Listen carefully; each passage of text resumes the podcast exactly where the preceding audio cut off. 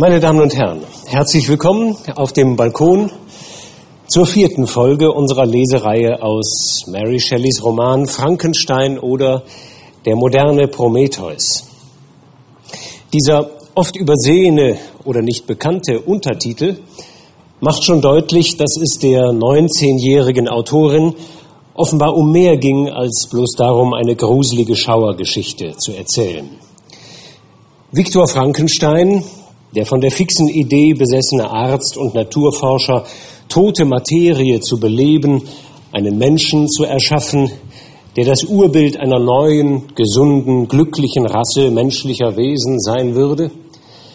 Dieser Frankenstein ist, wie der antike Prometheus, ursprünglich ein Menschenfreund, Prometheus schenkte den Menschen ja die Fähigkeit, das Feuer zu beherrschen, die Grundlage aller Kultur und Zivilisation, der aber nicht bedenkt, welche negativen Folgen seine positiv gemeinte Idee und wissenschaftliche Tätigkeit nach sich zieht. Das Feuer, das wärmt und nährt, kann ja auch zur verheerenden Waffe werden, der aus der Hybris des Forschers erschaffene Mensch zum Mörder. Technikfolgenabschätzung oder ethische Verantwortung des Wissenschaftlers wären also Stichworte, die den Roman auch heute noch lesenswert machen. Vielleicht auch das Thema Gottlosigkeit des modernen, aufgeklärten, in Klammern gotteslästerlichen Forschers und Menschenbildners. Shelley war belesen in der deutschen Literatur. Hier sitz ich, forme Menschen nach meinem Bilde, ein Geschlecht, das mir gleich sei, zu leiden, zu weinen, zu genießen und zu freuen sich und dein nicht zu achten, wie ich, rebelliert der goethische Prometheus. Jedenfalls, man wünschte sich, der fast 200 Jahre alte Roman einer 19-jährigen jungen Frau läge als Pflichtlektüre auf dem Nachttisch eines jeden Genforschers oder sonstigen modernen Prometheus à la Frankenstein. Zur Geschichte selbst. Viktor Frankenstein hat sein Geschöpf in die Welt gesetzt, flieht aber noch in derselben düsteren Novembernacht, fürchtet großes Unheil als Folge seiner gewissenlosen Schöpfertat, ein Unheil, das dann auch eintritt. Sein kleiner Bruder William wird ermordet von seiner eigenen Kreatur, wie Frankenstein richtig vermutet. Er sind auf Wege, den Dämon wieder aus der Welt zu schaffen, begegnet ihm schließlich und wird von dem teuflischen Ungeheuer, dem Werk seiner Hände, zur Rede gestellt. Eine einsame Hütte auf dem eisigen Gletscher des Montanvert, hoch über dem Genfer See gelegen, war der symbolträchtige Schauplatz ihrer Begegnung. An diesem menschenfeindlichen Ort also erzählt das Geschöpf seine Geschichte. Wir hörten sie vergangene Woche. Wie seine Hässlichkeit ihm die Verachtung der Menschen bescherte, wie er sich leidenschaftlich bemühte, Anschluss an die menschliche Gemeinschaft zu finden und stets verstoßen wurde, so dass die Berge und Eiswüsten seine Heimat wurden, wie sehr auch er darunter litt, keine familiäre Herkunft zu haben, keinen Vater, keine Mutter, keine Verwandten, dass selbst sein Schöpfer vor ihm geflohen war und ihn verabscheute, wie er schließlich aus Verzweiflung über seine so gänzlich isolierte Existenz zum Teufel, zum Mörder wurde. Er gesteht den Mord an William, den kleinen Bruder seines verhassten Schöpfers, und dass er verbrecherischerweise den Verdacht auf Justine, dessen Kindermädchen, gelenkt hatte, die stellvertretend für Frankenstein die Strafe für seine Leiden empfangen sollte und tatsächlich hingerichtet wird. Ich bin bösartig, weil ich unglücklich bin, hatte das Geschöpf erklärt gegenüber Frankenstein und er fordert von ihm schließlich die Nachsicht und Gerechtigkeit und Verantwortung, die auch Gott, der Schöpfer, im Paradies Adam gegenüber walten ließ.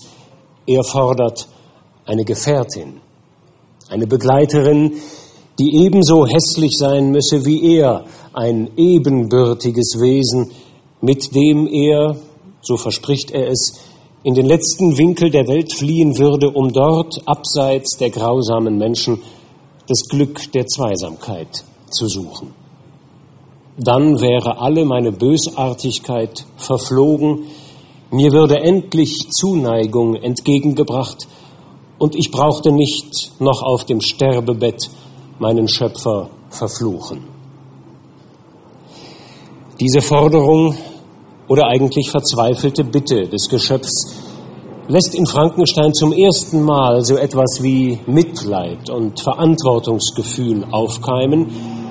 Und nachdem der Dämon noch gedroht hatte, mit Mord und Totschlag und ungezügelter Rache seinen Schöpfer ins tiefste Elend zu stoßen, wenn er seine Bitte nicht erfülle, gibt Frankenstein seinen Protest auf.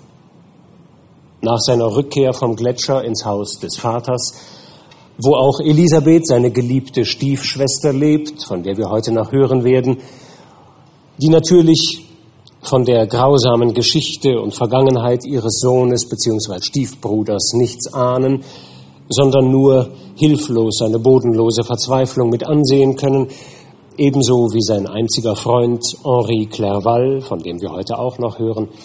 Hier also im Haus seines Vaters in Genf überlegt Frankenstein, wie und wo und wann er sein Versprechen einlösen könne, um dem Fluch seines Geschöpfs endlich zu entkommen.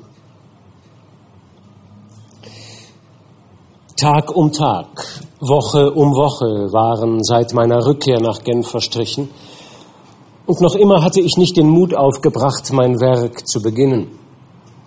Zwar fürchtete ich die Rache des enttäuschten Ungeheuers, aber dennoch konnte ich nicht den Widerwillen vor der mir aufgetragenen Aufgabe überwinden.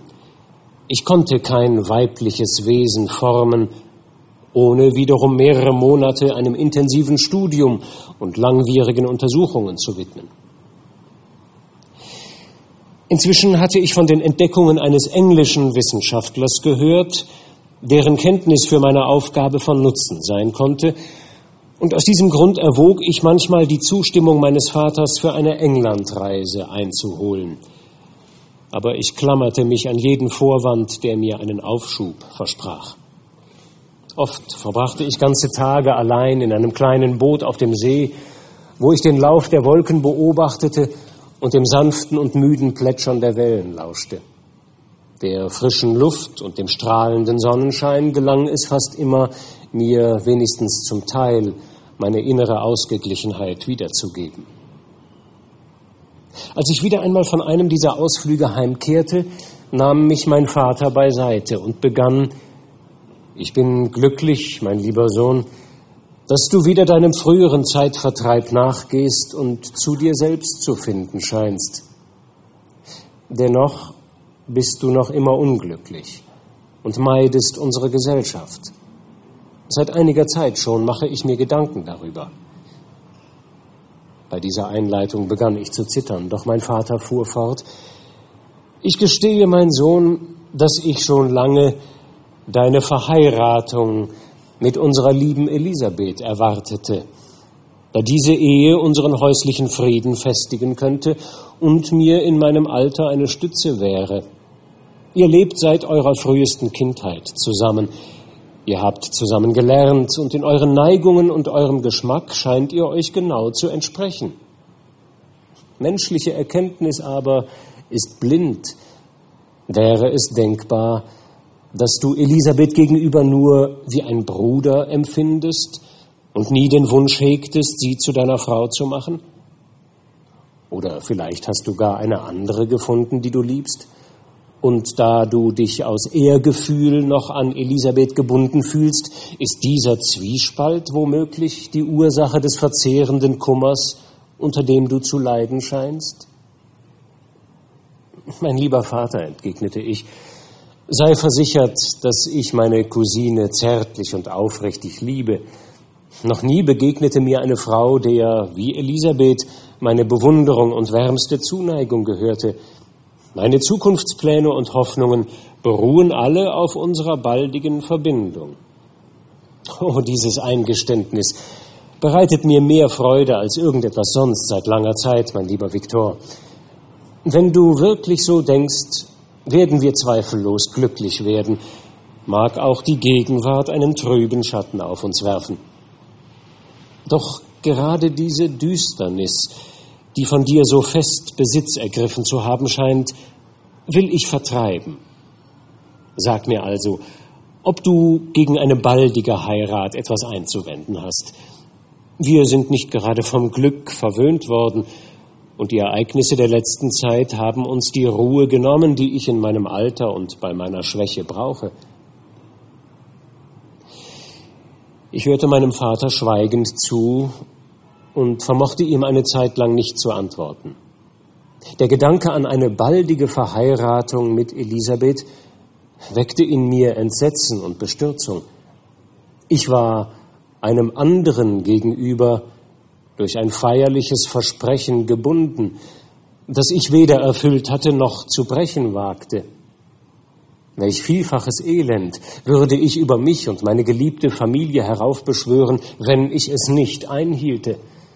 Ich musste das Versprechen einlösen und das Ungeheuer mit seiner Gefährtin fliehen lassen, ehe ich mir die Freude einer Zweisamkeit gönnen dürfte, von der ich mir inneren Frieden versprach.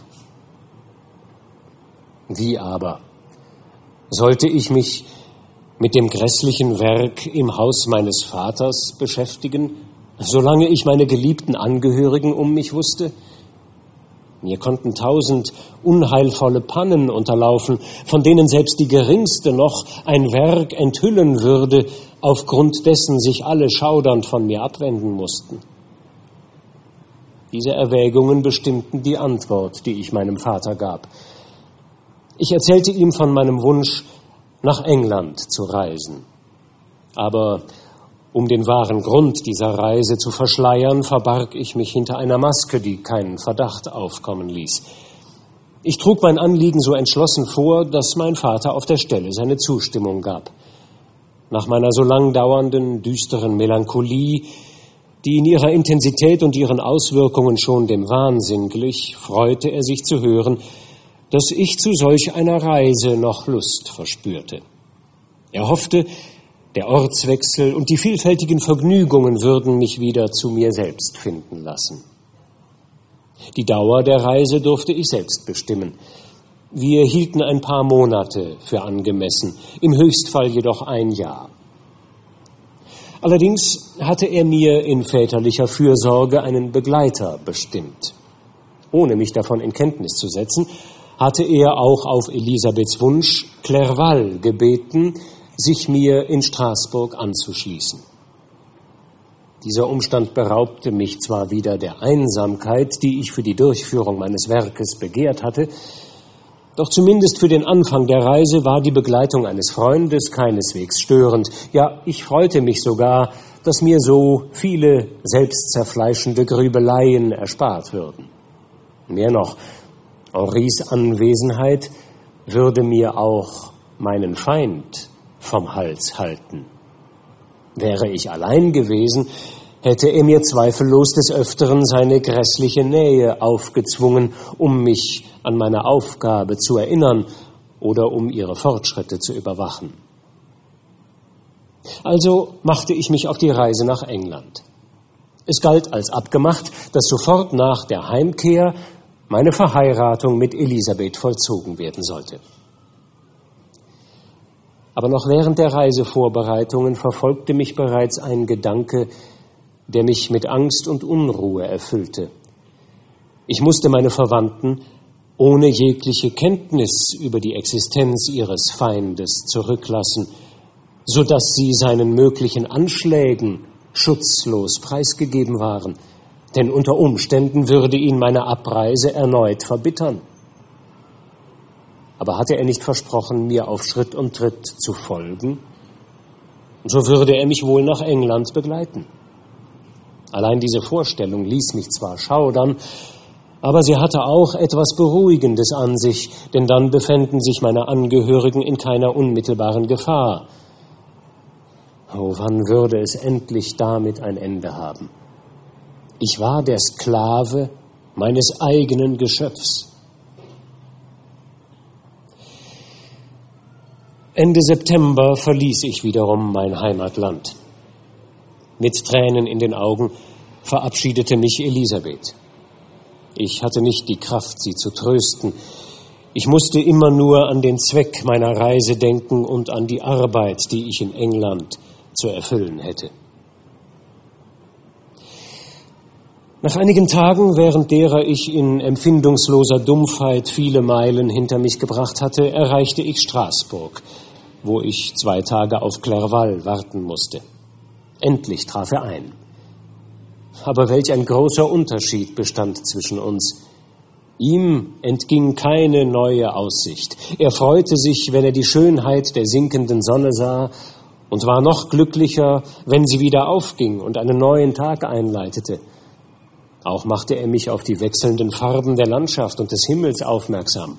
Das ist das Leben, rief er. Jetzt erst genieße ich mein Dasein.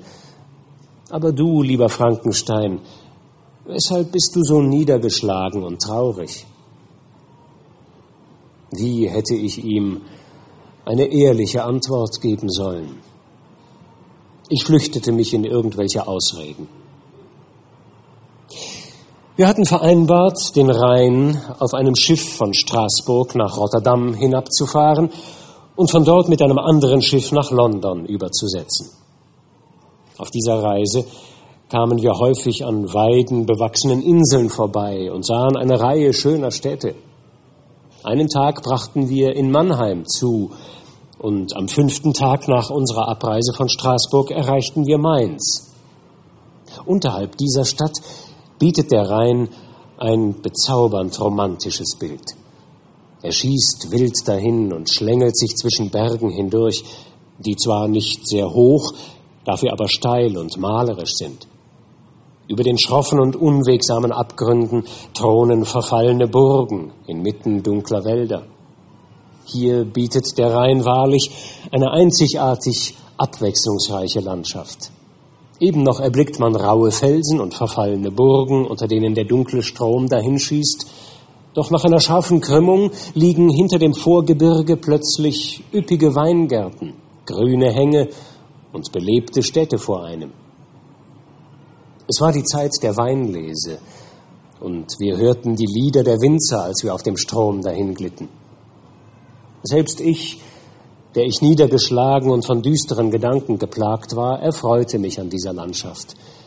Ich lag auf dem Deck des Schiffes, blickte zum wolkenlosen Himmel empor und sog die Ruhe in mich ein, die sich mir so lange verweigert hatte.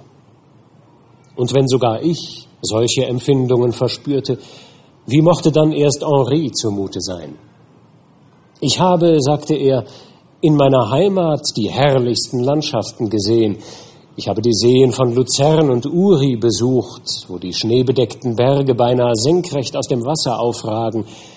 Ich habe auch erlebt, wie der See von einem Sturm aufgewühlt wurde, so dass große Wellen emporschossen und einem eine Vorstellung davon geben, welch gewaltige Wassermassen auf dem Ozean entfesselt sein müssen. Ich kenne die Berge von La Valais und Pays de Vaux, aber dieses Land hier, Victor, gefällt mir mehr als all jene Gegenden. Die Berge der Schweiz sind majestätischer und großartiger gewiss, aber die Ufer dieses paradiesischen Flusses besitzen einen Reiz, wie ich ihn noch nirgendwo sonst angetroffen habe. Sieh nur die Burg, die über jenem Abgrund hängt, und dann die Insel, die vom Blätterwerk ihrer prächtigen Bäume fast vollends verdeckt wird. Und da, die Gruppe von Winzern, die zwischen den Weinstöcken hervortritt, oder das Dorf dort hinten, das sich in einen Winkel der Hügelkette drückt. Oh, sicher lebt der Genius dieses Landes in innigerer Harmonie mit den Menschen als diejenigen, die auf den Gletschern oder den unzugänglichen Gipfeln der Berge unserer Heimat hausen. Ach, Clerval, geliebter Freund, selbst jetzt beim Schreiben freue ich mich über deine Worte und darüber, dass ich so viel Lobenswertes von dir berichten kann. O mein Herz vergeht vor Kummer, sobald mich die Erinnerung an dich überkommt, denn du bist nicht mehr. Hinter Köln erreichten wir die Ebenen von Holland. Nach wenigen Tagen erreichten wir Rotterdam, von wo wir mit dem Schiff nach England übersetzten. An einem klaren Morgen Ende Oktober erblickte ich zum ersten Mal die weißen Klippen Englands.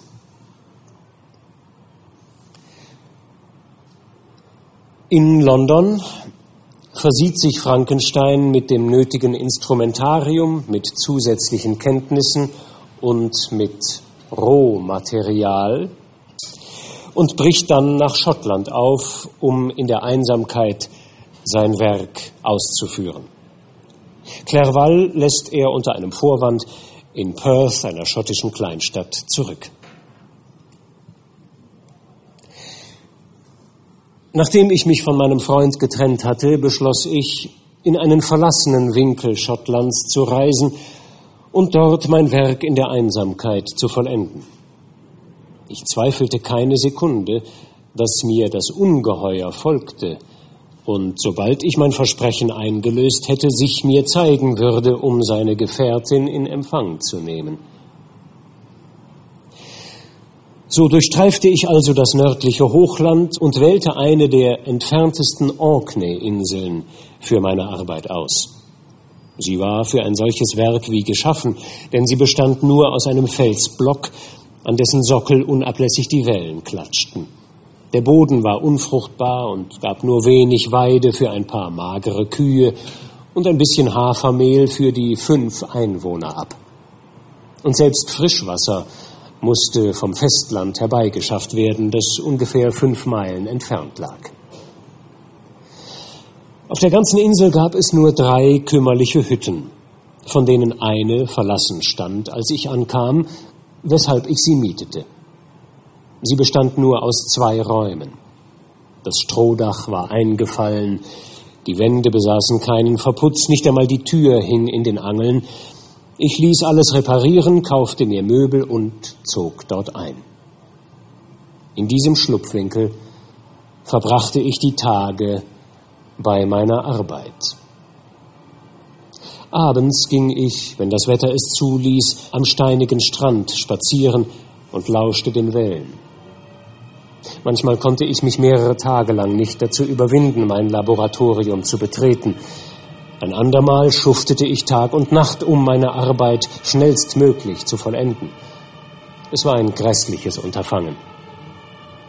Während des ersten Experiments vor nunmehr drei Jahren hatte mich eine Art enthusiastischen Wahnsinns unempfindlich gemacht gegen allen Ekel.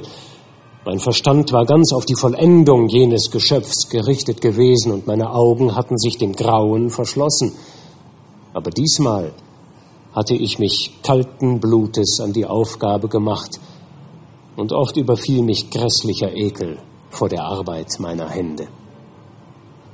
Immerhin arbeitete ich weiter und erzielte auch bereits erhebliche Fortschritte.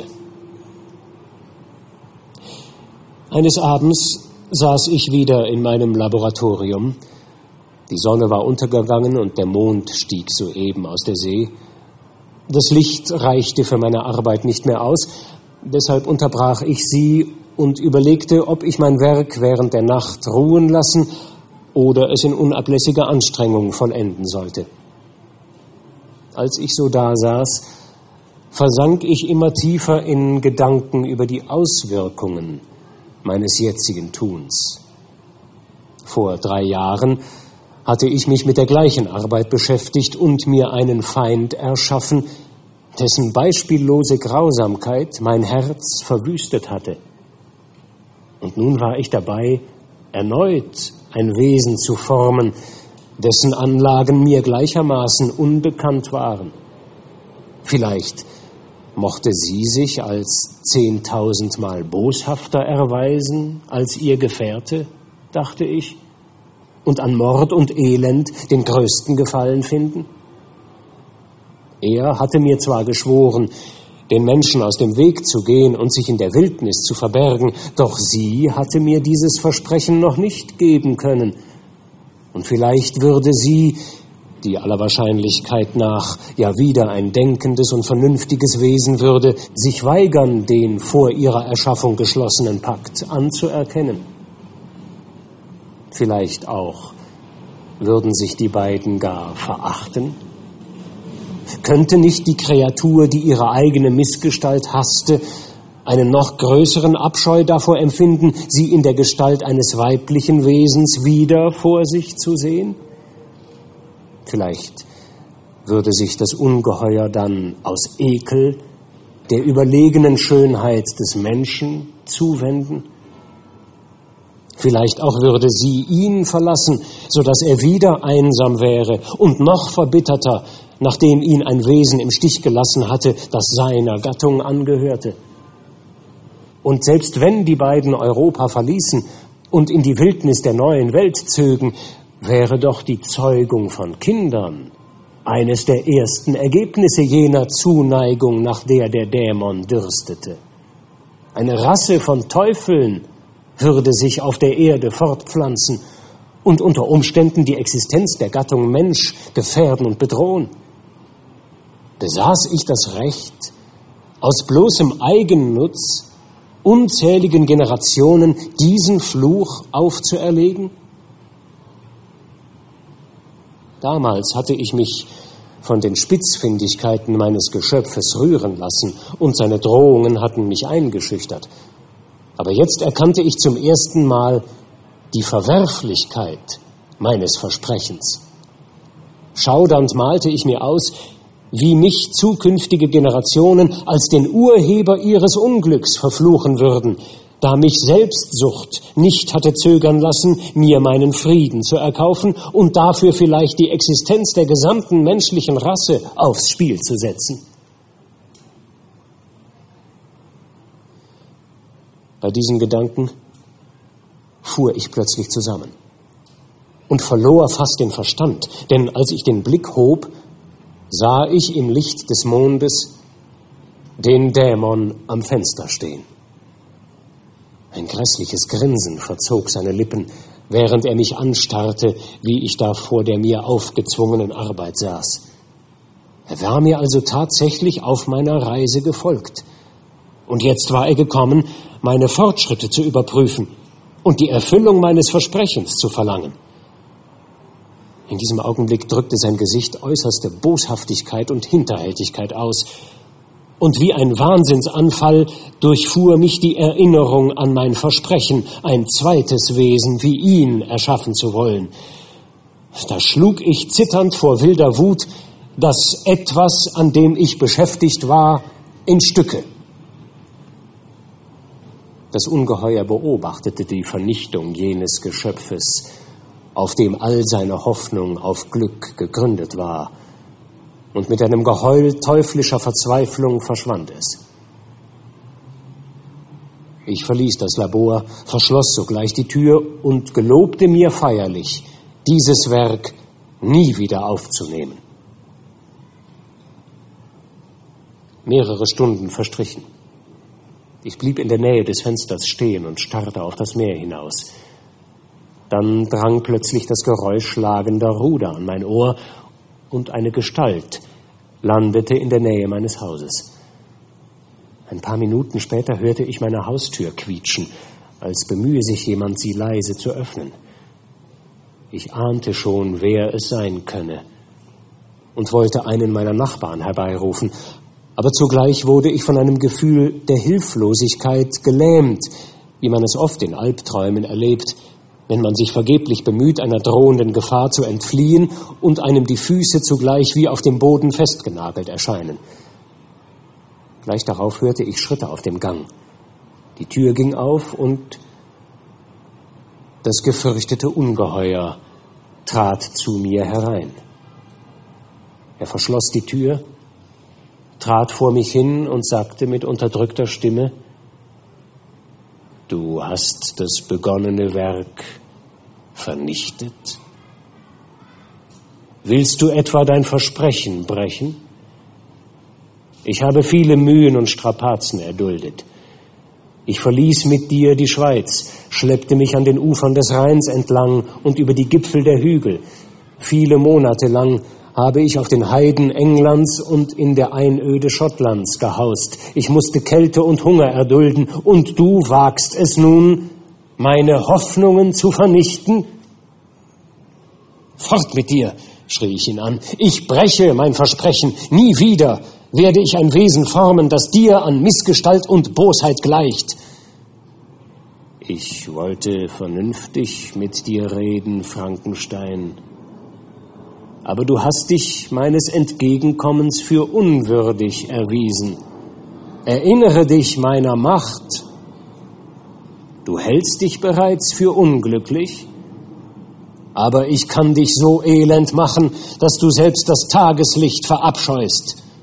Du bist zwar mein Schöpfer, aber ich bin jetzt dein Herr. Du mein Sklave. Gehorche also. Die Stunde meiner Unentschlossenheit ist vorbei, mag auch die Zeit deiner Macht gekommen sein. Deine Drohungen können mich nicht veranlassen, Unrecht zu tun. Sie bestärken mich nur noch mehr in meinem Entschluss, dich mit keiner so bösartigen Gefährtin zu beschenken. Verschwinde, mein Entschluss ist gefasst, und deine Worte können meinen Zorn nur verstärken. Als das Ungeheuer an meinem Gesichtsausdruck meine Entschlossenheit erkannte, knirschte er vor ohnmächtiger Wut mit den Zähnen. Deine Stunden sollen sich mit Furcht und Elend erfüllen, und bald wird der Blitz niederfahren, der dich für immer allen Glücks beraubt. Darfst du glücklich sein, während ich dahin sieche? Du magst meine Gefühle verdorren lassen, meine Rache wird überleben. Vielleicht muss ich sterben, aber vorher sollst du, mein Tyrann und Folterer, die Sonne verfluchen, die dein Unglück bescheint. Du sollst die Wunden bereuen, die du mir schlägst. Schweig, du Teufel, du kennst meinen Entschluss, und ich bin nicht so feige, als dass mich deine Worte umstimmen könnten, schrie ich. Nun gut, ich werde gehen. Aber denk daran, ich werde dich heimsuchen in deiner Hochzeitsnacht. Ich stürzte auf ihn und schrie, Schuft, sieh zu, dass du dich selbst in Sicherheit bringst, ehe du mein Todesurteil sprichst. Ich wollte ihn packen, aber er entwischte mir und eilte aus dem Haus. Wenige Augenblicke später schon sah ich ihn in seinem Boot, das mit der Geschwindigkeit eines Pfeils über das Wasser schoss und bald hinter den Wellen verschwand. Wieder umgab mich Stille. Aber seine Worte klangen mir noch in den Ohren. Ich brannte darauf, den Mörder meines Friedens zu verfolgen und ihn in den Ozean zu stürzen. Doch das war ja unmöglich. Unruhig und hastig ging ich in meinem Zimmer auf und ab. Ich werde dich in deiner Hochzeitsnacht heimsuchen. In dieser Stunde also sollte ich sterben und damit seine Bosheit befriedigen. Nun gut, wenn es sein müsste, würde ich dieses Opfer bringen. Mein Ende ließ mich kalt. Als ich aber an Elisabeth dachte, an ihr endloses Leid, wenn ihr der Geliebte auf so grausame Weise entrissen würde, traten mir Tränen in die Augen und ich beschloss, wenn es soweit wäre, mich meinem Feind nicht ohne erbitterten Kampf auszuliefern. Ich verließ das Haus, den schrecklichen Schauplatz des nächtlichen Streites und ging am Ufer des Meeres spazieren. Der Ozean erschien mir wie eine unüberwindliche Schranke zwischen mir und meinen Mitmenschen. Und mich beschlich die Hoffnung, dass es wirklich so sein möge. Am liebsten hätte ich den Rest meines verfluchten Lebens auf diesem unfruchtbaren Felsen zugebracht. Die Sonne stand schon sehr tief und ich saß noch immer am Strand. Als plötzlich ein Fischerboot in meiner Nähe anlegte. Ein Mann überbrachte mir ein Päckchen Briefe aus Genf und einen von Clerval.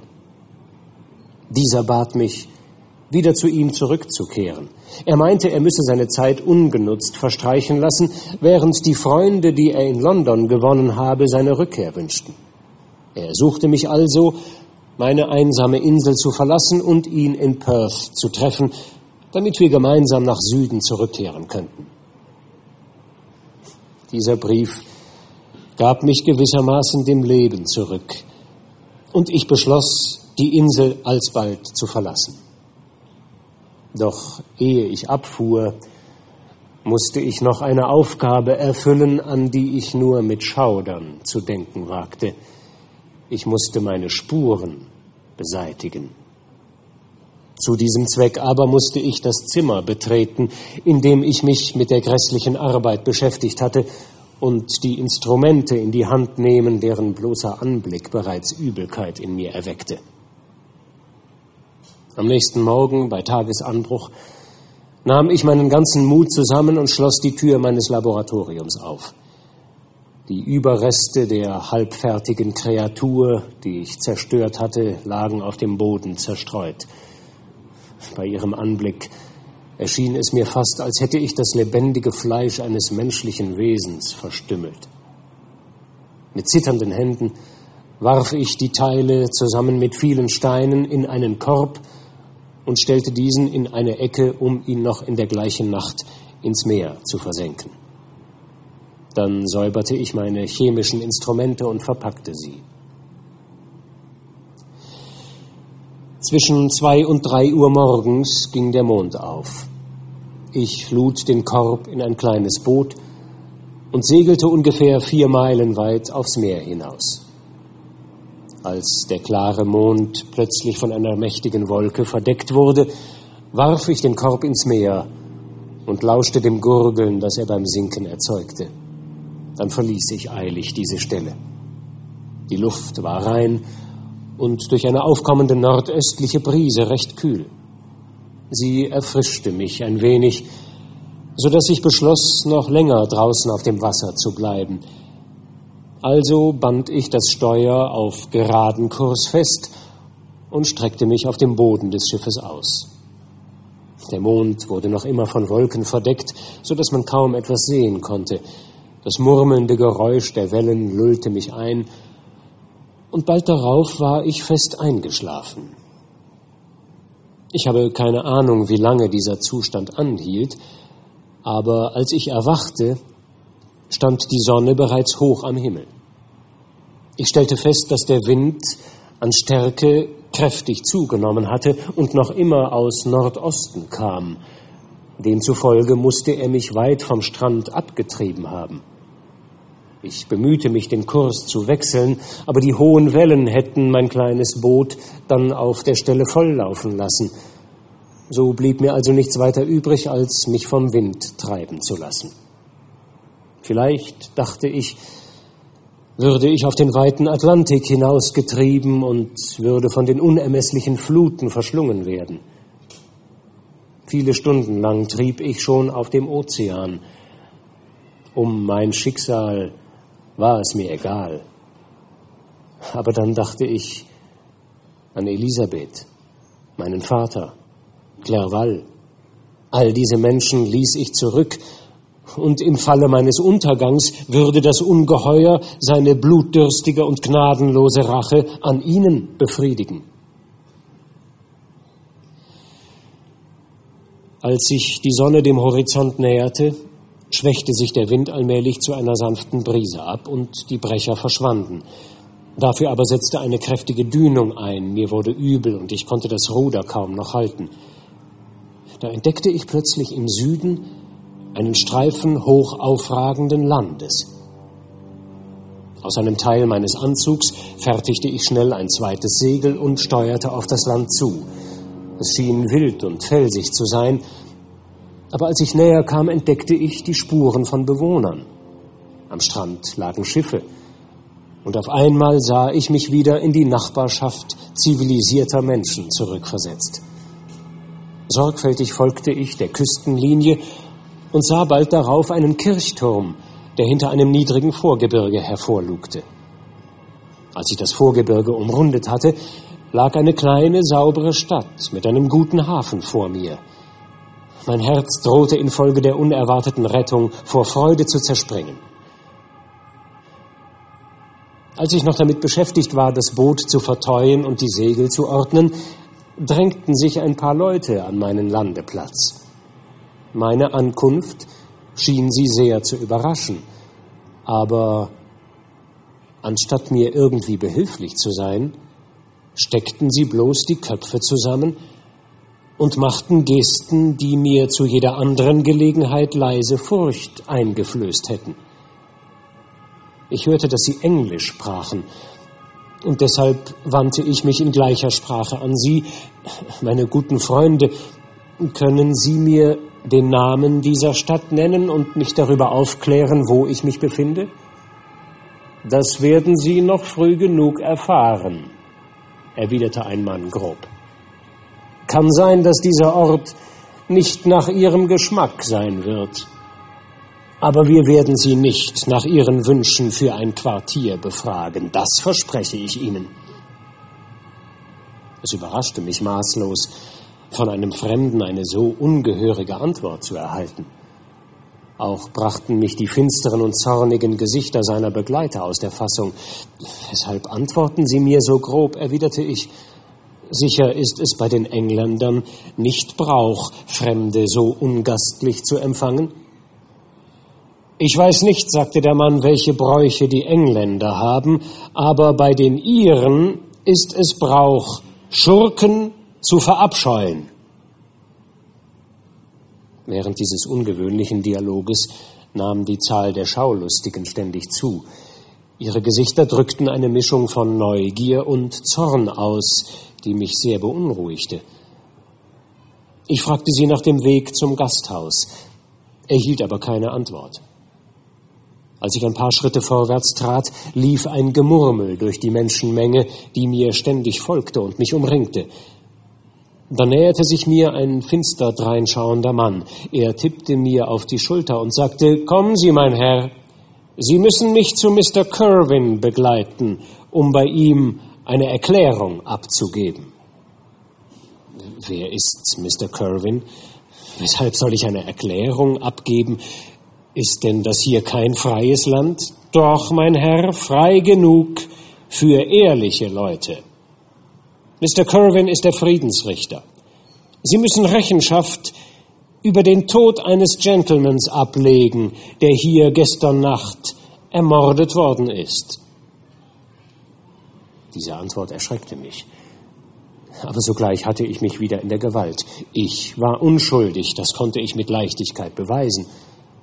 Also folgte ich schweigend meinem Führer, der mich zu einem der vornehmsten Häuser der Stadt brachte.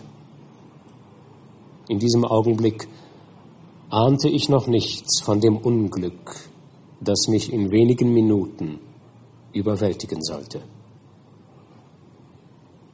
Ich wurde dem Friedensrichter vorgeführt, einem gütigen alten Mann mit ruhigem, sanftem Benehmen, der mich freilich sehr streng anblickte sich dann an meine Begleiter wandte und fragte, wer in diesem Fall als Zeuge auftreten wolle. Ungefähr ein halbes Dutzend Männer trat vor, und einer von ihnen wurde vom Richter ausgesucht. Der Mann sagte aus, er sei in der Nacht mit seinem Sohn und seinem Schwager auf Fischfang gewesen, als plötzlich etwa gegen zehn Uhr ein kräftiger Nordwind aufkam. Daraufhin seien sie umgekehrt, Sie ankerten nicht im Hafen, sondern, wie sie es gewohnt seien, in einer Flussmündung, die ungefähr zwei Meilen unterhalb lag. Er sei vorausgegangen und habe einen Teil seines Fischereigerätes getragen, während ihm seine Begleiter in einiger Entfernung folgten. Als er so über den Sand schritt, sei er mit dem Fuß plötzlich gegen etwas gestoßen, so dass er lang zu Boden schlug. Seine Gefährten seien herbeigeeilt, um ihm auf die Beine zu helfen. Im Lichtschein ihrer Laternen hätten sie dann entdeckt, dass er über den Körper eines Mannes gestürzt war, der allem Anschein nach tot gewesen sei. Zuerst hätten sie den Leichnam für einen Ertrunkenen gehalten, den die Wellen an Land gespült hätten, Bei näherer Untersuchung hätte sich jedoch herausgestellt, dass seine Kleidung trocken und sein Körper noch nicht einmal erkaltet war. Sie hätten ihn sofort in die benachbarte Hütte einer alten Frau getragen und sich bemüht, ihn wieder zu beleben, allerdings vergebens. Es hätte sich um einen gut aussehenden, ungefähr 25 Jahre alten Mann gehandelt, der offensichtlich erwürgt worden war denn man hätte schwarze Würgemale an seinem Hals entdeckt. Der erste Teil dieser Aussage beeindruckte mich wenig, als jedoch die Würgemale zur Sprache kamen, erinnerte ich mich der Ermordung meines Bruders. Und dieser Gedanke bewegte mich so heftig, dass ich am ganzen Leib zitterte. Ich musste mich haltsuchend auf einen Stuhl stützen. Der Richter beobachtete mich forschend. Mein Benehmen machte in seinen Augen wohl einen für mich ungünstigen Eindruck. Der Sohn bestätigte den Bericht seines Vaters. Nach ihm wurde der Schwager aufgerufen, der ausdrücklich beschwor, ein Boot gesehen zu haben, kurz ehe sein Schwager stürzte. Es sei von einem einzelnen Mann gesteuert worden und nicht weit vom Ufer entfernt gewesen. Er sagte, soweit er beim spärlichen Licht der wenigen Sterne habe erkennen können, handelte es sich um das gleiche Boot, mit dem ich gelandet sei. Nachdem sich Mr. Kerwin die Zeugenaussagen angehört hatte, ließ er mich in das Zimmer bringen, in dem der Leichnam bis zur Beerdigung aufgebahrt bleiben sollte. Er wollte wohl sehen, wie ich auf den Anblick reagieren würde. Also wurde ich vom Richter und mehreren anderen Personen zum Gasthaus geführt. Mich verwirrten die seltsamen Zufälle dieser ereignisreichen Nacht. Da ich jedoch ungefähr zu der Zeit, als man den Leichnam entdeckt hatte, noch mit mehreren Bewohnern jener Insel gesprochen hatte, auf der ich wohnte, machte ich mir wenig Sorge um den Ausgang dieser Angelegenheit. Ich trat also in den Raum, in dem der Tote lag, und wurde vor den Sarg geführt. Wie soll ich aber meine Empfindungen bei diesem Anblick beschreiben? Die vor mir liegende leblose Gestalt war Henri Clerval. Ich rang nach Luft, warf mich auf den Leichnam und schrie, auch dich, mein Henri, haben meine mörderischen Taten das Leben gekostet? Zwei Menschen habe ich bereits vernichtet und weitere Opfer warten auf ihr Schicksal, aber du, Clerval, mein Freund, mein Wohltäter. Von heftigen Zuckungen geschüttelt, trug man mich aus dem Zimmer. Oh, weshalb starb ich nicht? Warum versank ich nicht in Vergessen und Ruhe? Aber ich war zum Leben verdammt. Bald darauf fand ich mich, wie aus einem Traum erwachend, in einem Gefängnis vor, ausgestreckt auf einer armseligen Pritsche und von Kerkermeistern, Zellenwärtern, Riegeln und all den grässlichen Attributen eines Kerkers umgeben. In meiner Verzweiflung wünschte ich mir nur, dass bald, sehr bald, der Tod meinen Puls stocken lassen und mich von der gewaltigen Bürde der Qualen erlösen würde, die mich in den Staub drückten. Sobald der Richterspruch gefallen ist, werde ich meine Ruhe finden. Das war meine ganze Hoffnung. Die Zeit der Gerichtsverhandlung nahte. Ich schmachtete schon drei Monate lang im Untersuchungsgefängnis. Mr. Kerwin hatte es auf sich genommen, meine Verteidigung vorzubereiten. Während mancher Gespräche in meiner Zelle hatte er sich ein Bild von meiner Person machen können und war schließlich zu der Überzeugung gelangt, dass ich nicht der Mörder Henris sein könne. Das Gericht schlug denn auch die Anklage nieder, weil er beweisen konnte, dass ich mich zu der Stunde, als die Leiche meines Freundes aufgefunden wurde, noch auf den Orkney-Inseln aufgehalten hatte. 14 Tage danach wurde ich aus dem Gefängnis entlassen.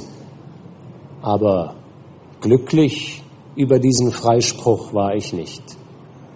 denn mein Lebensbecher blieb auf ewig vergiftet. Rings um mich herum sah ich nur Dunkelheit, die von keinem Lichtstrahl durchdrungen wurde, außer dem Schimmer zweier Augen, die mich beständig anstarrten. Manchmal waren es die gequälten Augen des sterbenden Henri, ein andermal die wässrigen, trüben Augen des Ungeheuers, so wie ich sie zum ersten Mal damals in meinem Zimmer in Ingolstadt gesehen hatte. In solchen Augenblicken war ich nahe daran, aus dem mir so verhassten Leben zu scheiden, und es bedurfte unermüdlicher Wachsamkeit, um mich vor einer folgenschweren Unbesonnenheit zu bewahren. Eine Pflicht war mir immerhin geblieben, und die Erinnerung daran siegte schließlich über meine Verzweiflung. Ich musste unverzüglich nach Genf zurückkehren, um dort über das Leben der Menschen zu wachen, die ich so zärtlich liebte. Ich müsste dem Mörder auflauern, dessen teuflischer Rachedurst, solange ich mich seiner Forderung widersetzte, nicht gestillt wäre und weitere Opfer im Kreise meiner Familie suchen würde.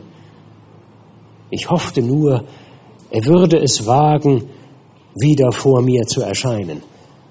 Und dann würde ich mit einem treffsicheren Schuss dem Leben des Dämons, den ich mit dem Spottbild einer teuflischen Seele ausgestattet hatte, ein Ende bereiten.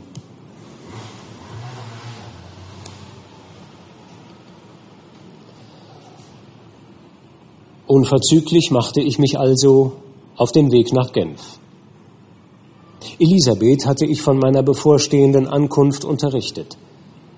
Die grausamen Erfahrungen der zurückliegenden Monate konnte ich ihr natürlich nicht schildern, aber so viel musste sie wissen, dass sie einen leidenden Menschen mit zerrüttetem Geist in ihren Armen empfangen würde.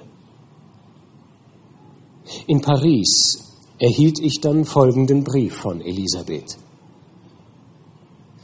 Mein lieber Freund, schrieb sie, ich darf hoffen, dich in weniger als 14 Tagen wiederzusehen. Oh, mein Armer, wie sehr musst du gelitten haben. Ich bin darauf gefasst, dich noch kränker als bei deiner Abreise aus Genf vorzufinden. Es war ein trauriger Winter, denn mich quälte eine ahnungsvolle Spannung. Trotzdem hoffe ich, auf deinem Gesicht Frieden zu lesen und in deinem Herzen ein wenig Zuversicht und Ruhe zu finden. Doch ich fürchte, dich quälen noch die gleichen Gefühle, die dich vor einem Jahr so peinigten? Oder hat die Zeit sie gar noch verstärkt? Weil ich das für möglich halte, will ich nicht länger zögern, dir zu schreiben, was ich oft auszudrücken wünschte, wozu mir jedoch bisher immer wieder der Mut fehlte. Wie du weißt, Viktor, war seit unserer Kindheit unsere Verheiratung der Lieblingsplan deiner Eltern. Schon als Kinder hat man uns das gesagt und uns gelehrt, es als ein Ereignis anzusehen, das ohne jeden Zweifel eintreten würde. Wir waren zärtliche Spielgefährten und als wir älter wurden auch teure und geschätzte Freunde. Aber wie Bruder und Schwester sich oft lebhafte Zuneigung entgegenbringen, ohne deswegen eine intimere Verbindung zu wünschen, so ist dies vielleicht auch bei uns der Fall. Sag es mir, wenn es sich so verhält, liebster Viktor. Ich flehe dich an, bei unserem gemeinsamen Glück, antworte mir mit der ganzen Wahrheit. Liebst du wirklich keine andere? Du bist viel gereist, Du hast mehrere Jahre deines Lebens in Ingolstadt zugebracht. Und ich gestehe, seit ich dich im vergangenen August so unglücklich sah, du die Einsamkeit suchtest und die Gesellschaft aller Menschen gemieden hast, dass ich da den Gedanken nicht verscheuchen konnte, du würdest unsere enge Verbindung bedauern und dich nur aus ehrenhaften Gründen an die Wünsche deiner Eltern gebunden fühlen obwohl sie womöglich deinen Neigungen widersprechen. Doch so sollst du nicht denken. Ich gestehe, mein Freund, dass ich dich liebe und dich schon in meinen luftigen Zukunftsträumen als meinen ständigen Freund und Lebensgefährten sehe. Es geht mir um dein Glück ebenso wie um das meine, wenn ich erkläre, dass mich unsere Vermählung in alle Ewigkeit unglücklich machen würde, falls sie nicht deinem eigenen freien Willen entspränge. So muss ich denn weinen bei dem Gedanken, dass du, der du von grausamem Unglück geschlagen bist, vielleicht alle Hoffnung auf Liebe und Glück erstickst, obwohl dich gerade diese genesen lassen könnte. Und ich, die ich dir so viel selbstlose Zuneigung entgegenbringe, würde dein Leid nur um das Zehnfache vergrößern, wenn ich deinen Hoffnungen entgegenstünde. Ach, Viktor, ich versichere dir, dass dir deine Jugendgefährtin eine viel zu aufrichtige Liebe entgegenbringt, als dass ein solcher Gedanke sie nicht unglücklich machen würde. Werde glücklich, mein Freund, und bitte vertrau darauf, dass nichts auf der Erde je die Kraft haben wird, meine Zuversicht zu stören. Lass dich von diesem Brief nicht beunruhigen. Antworte nicht morgen oder übermorgen, antworte überhaupt nicht vor deiner Rückkehr, wenn es dich schmerzt. Und wenn ich bei unserem Wiedersehen auch nur ein Lächeln auf deinen Lippen entdecke, so ist mein Glück vollkommen. Elisabeth Lavenza.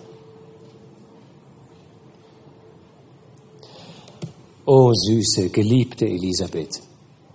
Ich las ihren Brief wieder und wieder. Das Bekenntnis ihrer unverbrüchlichen Zuneigung zu mir ließ meine Seele wieder aufatmen, und langsam stahlen sich besänftigende Empfindungen in mein Herz und wagten mir paradiesische Träume von Liebe und Glück vorzugaukeln. Aber der Apfel war bereits gegessen und der Arm des Engels ausgestreckt, um mich auf ewig aus dem Land der Hoffnung zu weisen. Denn Elisabeths Brief weckte in mir erneut die Erinnerung an die Worte meines Feindes. Ich werde dich heimsuchen in deiner Hochzeitsnacht. So lautete sein Urteil. In jener Nacht würde der Dämon also nichts unversucht lassen, um mich zu vernichten und mir das Quäntchen Glück zu entreißen, das meine Qualen teilweise zu lindern versprach. In jener Nacht wollte er seine Verbrechen mit meiner Ermordung krönen. Nun entschied ich, kampflos würde ich mich nicht ihm ergeben. Ein Kampf auf Leben und Tod würde es sein.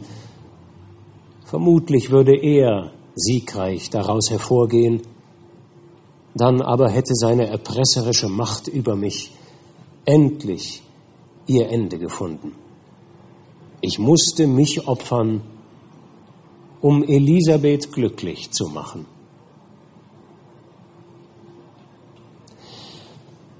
Nachdem ich diese Entscheidung getroffen hatte, schrieb ich ihr folgenden Brief. Ich fürchte, mein geliebtes Mädchen, dass für uns auf dieser Erde nur noch wenig Glück bleibt. Aber alle Seligkeit, der ich mich noch erfreuen mag, geht von dir aus, glaube mir. Verscheuch deine Sorgen und Befürchtungen. Nur dir weihe ich mein Leben und mein Streben nach Zufriedenheit. Ich trage ein Geheimnis mit mir, Elisabeth, ein furchtbares Geheimnis.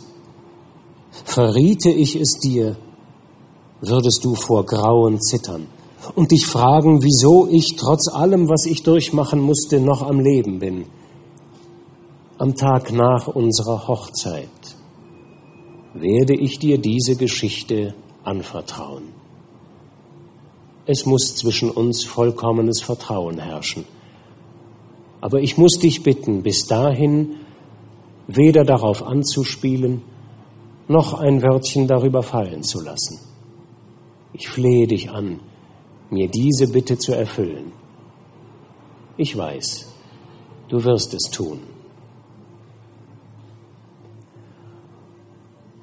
Ungefähr eine Woche nach der Ankunft von Elisabeths Brief, traf ich in Genf ein.